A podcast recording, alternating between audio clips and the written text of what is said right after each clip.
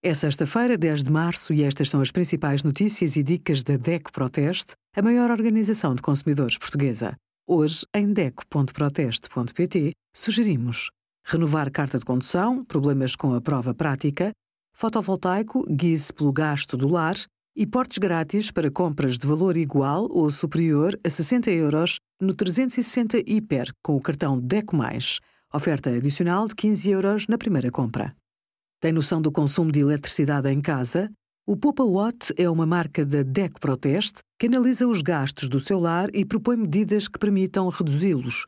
Trata-se de um gestor de energia virtual assente em inteligência artificial que analisa os dados de consumo de eletricidade vindos do contador inteligente. Permite ainda identificar os equipamentos que mais afetam a fatura, estimar os gastos e as poupanças enviar alertas de consumos anómalos, sugerir a alteração da tarifa e da potência contratada e indicar o dimensionamento otimizado de um sistema fotovoltaico para a habitação, entre outras informações.